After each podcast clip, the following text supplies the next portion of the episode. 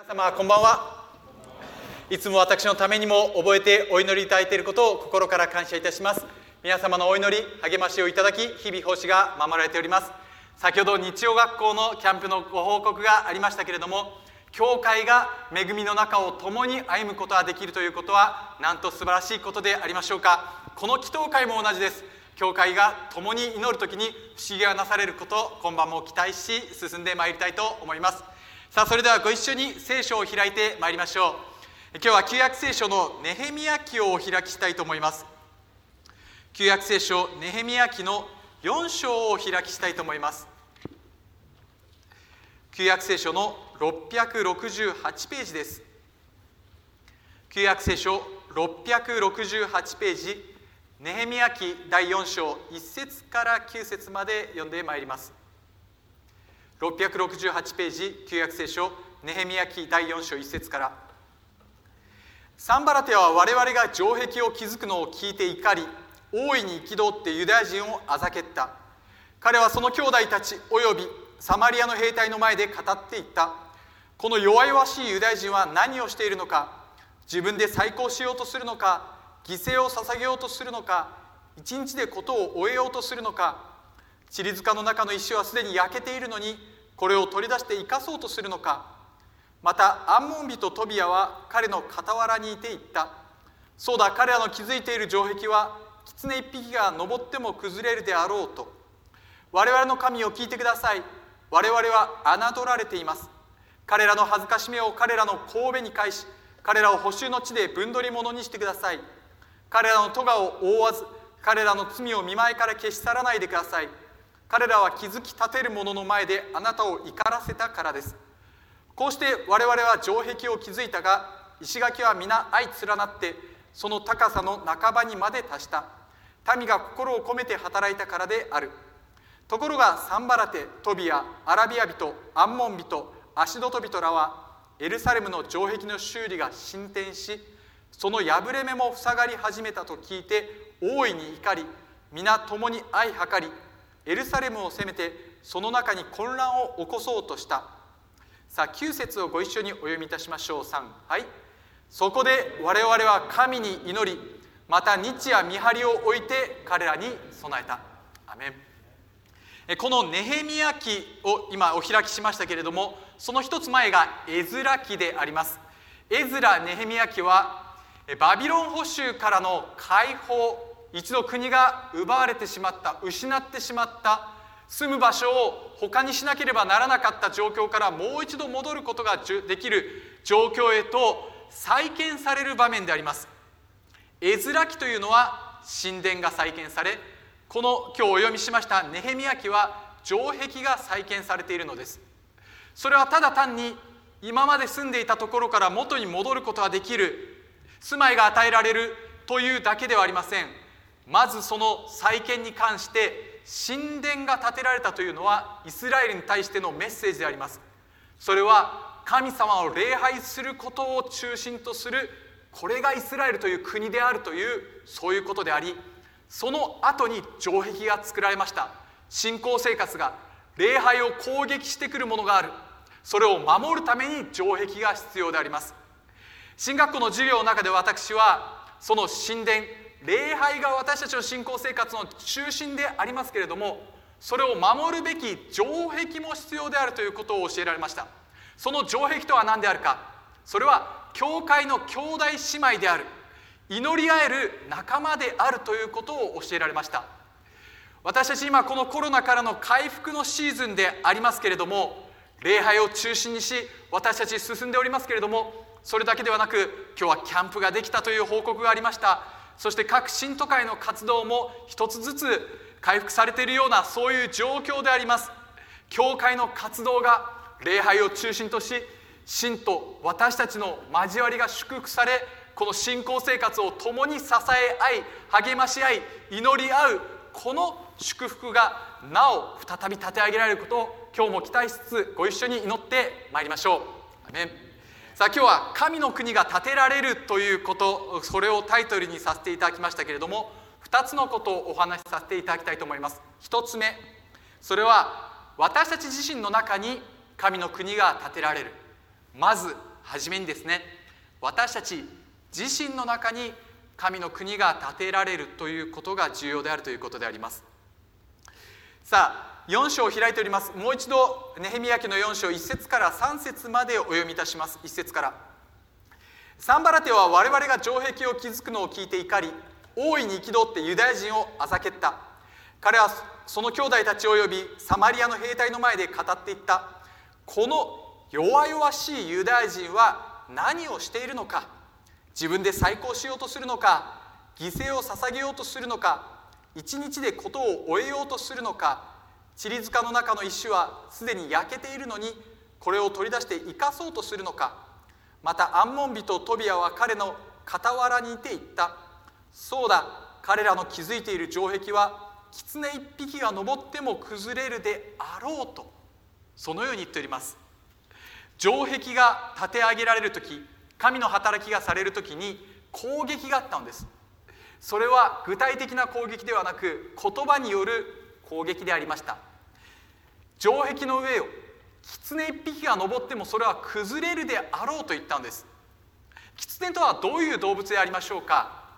平均的な体重が5キロから6キロと言われます。人間に考えてみますと1歳にも満たないそのような赤ん坊のような大きさであります。城壁は堅固に作られて敵からの攻撃が守られるためにいや石？それよりも岩と言ってもいいほどの大きなものが組み合わされその上を人が通ることができるほどの幅であったとも言われています。狐一匹が通ったところで決して揺り動かされるようなものではありません。けれども私たちは小さく見えるもの小さく見えるようなたった一言の言葉でこれを崩そうとする攻撃があるということです。マタイ福音書16章においてシモン・ペテロはイエス様に対して「あなたこそ生ける神の子キリストです」とそう信仰の告白をいたしました。その時にイエス様は「私はこの岩の上に私の教会を建てる」とそうおっしゃられたのです。この岩の上に信仰を土台として教会を建て上げるとそうおっしゃられたわけです。しかし私たちはこの岩を信仰を崩してくる敵があるということを意識しなければなりません。ここで城壁を築いている人たちに対してこの弱々しいユダヤ人は何をしているのかと何をしているのかこれが一体何になるのかとそう言ってきたのです。今流行っている言葉の中でタイパというものがあるということであります。それはタイムパフォーマンス。時間をいかに有効に使うかということです。動画を見る時も1.5倍2倍で見る。切り抜きと言われるダイジェストを見るだけ冒頭の部分を見て気に入らなければすぐにやめてしまう。食事も簡単に栄養を補給できるものを取る。会議もウェブで会議をし面接や面談もオンラインであるという時代。このようなことが文章に書かれていました。わざわざ足を運ばなければならないケースというのはタイパ時間の効率が悪いと感じられてしまうかもしれませんとそのように書かれていました。来週は若者たちのキャンプが行われます。J プラスのキャンプ。え今年は久しぶりのキャンプですので参加者が集まるかという部分で不安を覚えていましたけれども主は不思議に人々を集めてくださいました。3日間聖書を読み恵みをいただきます。賛美をします。共に祈ります。そういう時間を過ごします。もしかすると他の人々はそれが何になるのかと言うかもしれません。3日間時間があるんだったらばもっと勉強した方がためになる。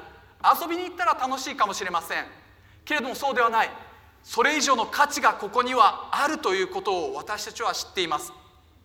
そしてこの信仰の生活をそしてそれを守るべき城壁を決して崩されてはいけない。若者たちが信仰を守られるためにぜひお祈りください。この生き方を選んだ数十人の若者たちが祝福されるようにそこに来る一人一人だけではありません。さらにその信仰の輪が広げられるようにも祈っていただきたいと思います。大川先生は精霊大学とおっしゃられて1日40分聖書を読みそして祈り神の声を聞くその時間。榎本康郎先生は5分5分5分の15分であったとしてもその時間の使い方によって人生が変えられるということをおっしゃられました。私たちはどこにフォーカスを合わせるのでありましょうか。敵の言葉はこの弱々しいユダヤ人は何をしているのか。そんなことをして何になるのかと言いました。けれどもこの言葉に対して批判に対してどうしたでしょうか？4章の4節の冒頭にはこう書かれています。4節。我々の神を聞いてくださいと。そう言っているのであります。相手の批判に応答したわけではありません。そうではなく頼るべき神様に目を向けたということであります。神様はあの信仰の父アブラハムにおっしゃられました。手を見上げなさいと。私たちは地上の問題にばかり目を向けるのではなく主が与えてくださるその祝福の世界約束の世界に目を向ける時に私たちは偉大なる神様に信頼を持って歩むことができるのであります。ネヘミヤ記の冒頭一章三節にはこうあります。一章三節彼らは私に言った。かの州で補修を免れて生き残った者は大いなる悩みと恥ずかしめのうちにありエルサレムの城壁は崩されその門は火で焼かれたままでありますこれは本来のイスラエルエルサレムがあるべき姿ではなかった。荒廃している滅びている姿。それが報告されネヘミヤはもう一度再び立て上げる。働きへと導かれたわけでありますけれども門は火で焼かれたままですと書かれています。門が火で焼かれたその状態のままで傷ついたままで残っている。じゃあ大工さん呼んで新しく取り替えてもらおうというそういう話ではありません。門が火で焼かれたまま傷ついたまま問題を抱えたまま今まで立て上げてきた歴史が思い出がプライドが崩されたままであると。それを修復してくださる。再び立て上げてくださる。これこそが神様の働きであります。私たちの内側にも焼かれたままのものがあるでしょうか。傷ついた過去があるかもしれません。主によってそれは回復されるのです。神様は心と体の癒し主です。まず私たちのうちに現状の問題以上に主が与えてくださる世界立て上げてくださる再び回復してくださるお方がいるということに目を向けまず私たちのうちに神の国を立て上げそしてこの方に信頼し今日も共に歩んでまいりましょう。アメン。さあ2つ目であります。今日2つ目のこと。それは祈りつつ働くということです。祈りつつ働くということ。ネヘミヤ記の4章1節からお開きしておりますけれども6節にはこう書かれています。6節。こうして我々は城壁を築いたが石垣は皆相連なってその高さの半ばにまで達した。民が心を込めて働いたからであると。城壁は元来の高さの半分まで半分という高さではありましたけれどもぐるっと囲むように連なって半分の高さではありますけれどもそこまで完成することができた状況があります。それは何故であるかというとここに書かれています。民が心を込めて働いたからであると。ここに心を込めた働きがあったことが分かります。そして今日読んだ最後の説は9節ですけれどもそこに祈りが出てきます。9節。そこで我々は神に祈りまた日夜見張りを置いて彼らに備えたとあります。半分まで達した高さの城壁を見てさらに敵は攻撃を仕掛けてきたわけです。その相手の攻撃に対して備えた実務的な問題に対する対処とそして祈りの2つがありました。働きと祈りこれを並行して進めたのがこのネヘミヤ記のそのいくつもの部分に出てくるものであります。祈りがいくつも出てきます。実際的な働きがいくつも出てきます。祈り働きこれを同時に行っていたということであります。ハー・ヨンジョ先生の書物にはこのようなことが書かれています。それはどういったことか。それはハー先生のお父様は祈る人であったというふうに書かれています。手帳で細かい文字で100人以上の人の名前が書かれていた。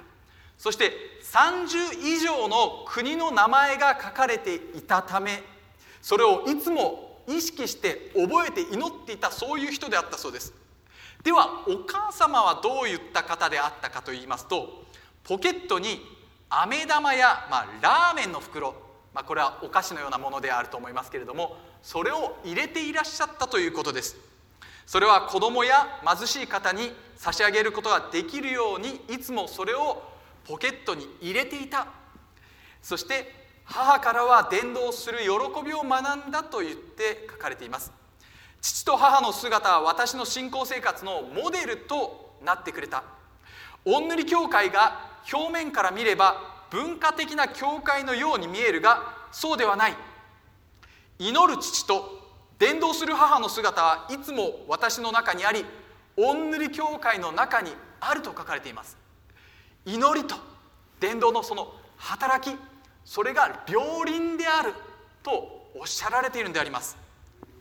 城壁再建のチームその働きや役割に関して具体的に書かれているのは3章にありますけれども3章の2節を見ますとこう出てきます。3章2節。彼の次にはエリコの人々が建てその次にはイムリの子ザックルが建てたと。ここに次にはまたその次にという言葉が出てきます。次とかその後という言葉が3章を見ますと28回出てきます。誰かが行って次にこの人がしてその後にはこの人が行いそしてこの人も加わったと。多くの人その心を込めた働きによってこれはなされた出来事でありました。そしてもう一つ3章に書かれていることは29節です。29節。29節。その後にインメルの子ザドクが自分の家と向かい合っているところを修理しと書かれています。自分の家と向かい合っているところをその城壁を修理したと書かれています。自分の家と向かい合っている。これも4回出てきます。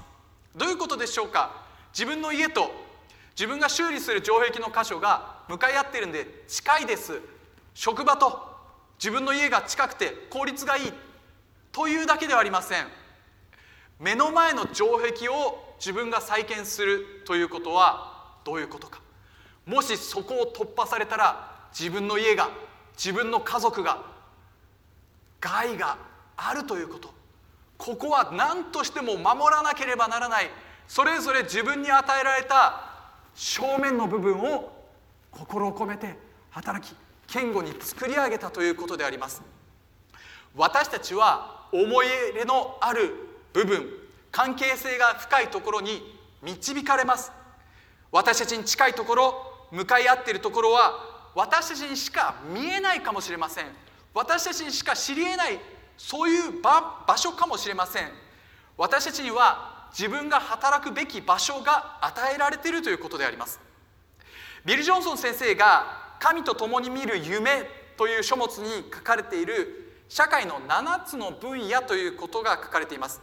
それはキャンパス・クルセイドの創設者であるビル・ブライト先生やユース・ウィザー・ミッションの創設者であるローレン・カニンハム先生が同時期に神様から示されたことがあったということです。私たちの生き方や考え方を形作る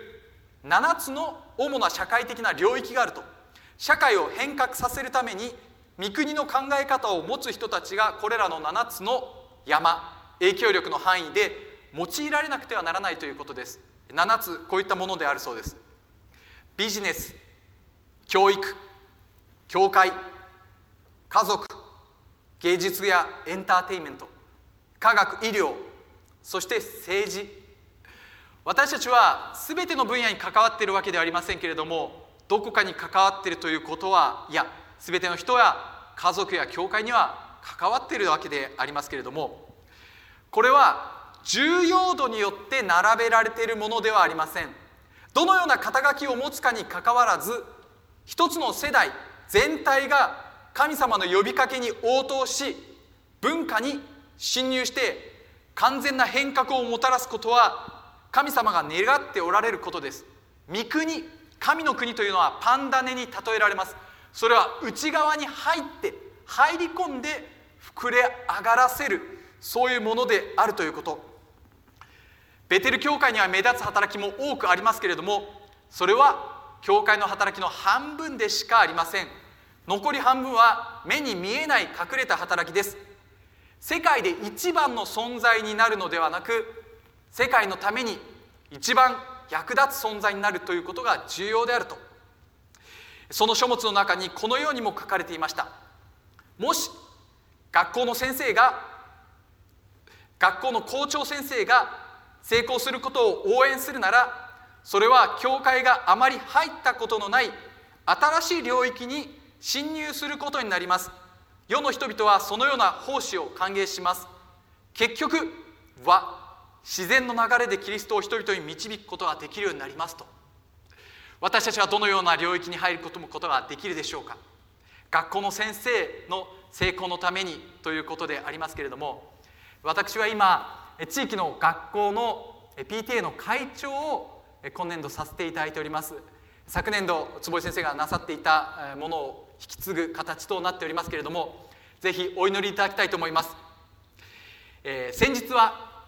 1学期が終わるその時にですね、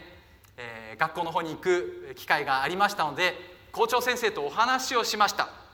最初は廊下で立ち話をしていたんですけれども校長先生が「どうぞ校長室にお入りください」と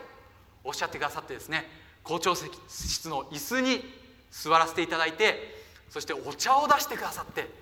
そしてですね1学期を振り返って今年はコロナからの解放というか対応がいろいろと変えられて数年ぶりにプールの授業がありましたとそして今熱中症に気をつけながら授業をしておりますと2年生のあるクラスはえその設備がちょっと不十分で理科室を使って授業しなければならないような状況もありましたけれどもでもおおむね良好で1学期間が守られて、えー、終えることができましたと保護者の皆様のご協力に感謝しますと私言われてしまいましてですね今まで学生時代であれば校長室に呼ばれるというのは何かですねドキッとするような出来事でありますけれどもまるで保護者の代表するかのように協力を感謝しますと言われてしまって恐縮することでありましたけれども働きをしている中で自分が牧師であることを伝えておりますし何かのイベントや修学旅行に行くということがあれば祈っております祈りますと言って祈りを持ってこの働きをさせていただいていること新しい関係を持つことができていることも感謝なことであります。今回の日曜学校のキャンプは私の娘が初めてキャンプに参加したわけですけれども娘が参加しただけではなく娘の友人も参加をさせていただきました。ご両親はクリスチャンではないのですけれども、え、キャンプの話をした時に一緒に参加してみたいというふうに言ってくれました。おばあちゃんがクリスチャンであったそうです。そして、え、隣の講座協会の、え、キリスト教の幼稚園に通っていたこともありこの教会にも何度か来てくれたこともありご家族も理解をしてくださり3日間の日曜学校キャンプに共に参加することができました。主が与えてくださっている関係性の中で私たちを用いてくださるこれを信じます。期待します。人々が祈りの中に入り込みます。教会に関係を持って入り込むことができるようになります。私たちはどこを向いているでしょうか。あなたの正面あなたの向き合っているところに城壁を堅固に築き上げるようにその目の前の働きに私たちが一人一人が心を込めて携わる時に一つの国が立て上げられていくことができる。私も用いられます。ご一緒に宣言しましょう3はい。私も用いられます。さあ主に期待しつつ今日も不思議があることが起こることを共に期待し祈ってまいりましょう。今日は8月9日であります。長崎に原爆が投下された日でもありますけれども数年前の長崎の新聞にこのような紙面を使っての広告があったそうです。一見すると何に見えるか全く分かりません。見開きのページが黒い点で埋め尽くされています。それは何か？一文が綴られていました。核兵器が存在している以上それが使われるリスクも存在しています。この紙面に散らばった点の一つ一つが世界中に存在する核兵器の数を表現しているそうです。その数実に1万3865個。その文章の下に2つだけ赤く染まった点があります。これが示しているのは1945年8月6日と9日広島長崎に投下された原子爆弾を表しているそうです。このうちのこの点のうち一つでも使われただけで世界はどうなるか。まだこんなにも核兵器が残っているということを知り思わず鳥肌が立ったと新聞を見た人から大きな反響があったそうです。今の若い人たちが直接戦争体験をした人の声を聞く機会がなくなってきている中でどう伝えるべきかということも問われていると。私自身は高校生の時に修学旅行で九州へ行かせていただきました。長崎に行かせていただいた時に原爆資料館に行きまた学年全員の者たちが集まり実際に被爆をされた方からの直接のお話を伺うこともできました。伝えられなければならないことがあるということを考えさせられます。平和というのは空気のようなものではなく意識しないと作ることができないものであると。そうおっしゃられた言葉を聞きました。私たちが意識しなければならないというものがあるということを考えさせられます。先ほどの新聞の黒い点を並べられているものを見た時にまるで人類の罪が並べられているような感覚にもなりました。意識しなくてはならないこと核兵器がこれだけあるということだけではなく罪にあふれている世界であるということ誰がこの罪を解決することができるのでしょうか？本当の意味での平和を作り出すためにはどうすればよいのでしょうか？ネヘミヤ記城壁が再建されるその最初に行われたことは何か？3章1節にこう出てきます。かくて大祭司エリアシブはその兄弟である祭司たちと共に立って羊の門を立てと出てきます。羊の門をまず立てたことが書かれています。羊の門というのは当時の礼拝それは犠牲を捧げることが中心でありました。犠牲となる羊を運んでくる門であります。罪の許し神様との関係を正しくすることを一番とすべきために犠牲が捧げられました。イエス様はご自身をヨハネ10章で私は羊の門であると私は門であるとそうおっしゃられています。イエス様のこの方なくして私たちは神様との平和を保つことができないということ。今日は生産式がなくされますけれども私たちこの方が十字架の犠牲を払って罪の許し神の国の世界を開いてくださっていることをもう一度覚えつつそしてこの恵みが私たちの国に祈ってる。私が目の前にある出来事一つ一つ目の前にいる一人一人の方々のうちに広げられることを期待しつつ今晩も共に信仰を持って祈ってまいりましょう。お祈りいたします。恵み深い天のお父様感謝します。主よもう一度あなたが再建のお方である。私たちのうちにある信仰を引き上げ私たちのうちに傷ついている部分があるならば立て上げてくださりそしてこの国を罪で覆われているように見える国をどうぞもう一度主をあなたの父をで覆ってくださり神の国として立て上げてくださいますようお願いいたします。祈っている私たちの目の前にある出来事一つ一つ私たちの前にいる一人一人の方々のうちに主の恵みの世界が開かれていきますように私たちの祈りを聖霊様は導き用いてくださいますように主に期待しイエス様の名前によってお祈りいたします。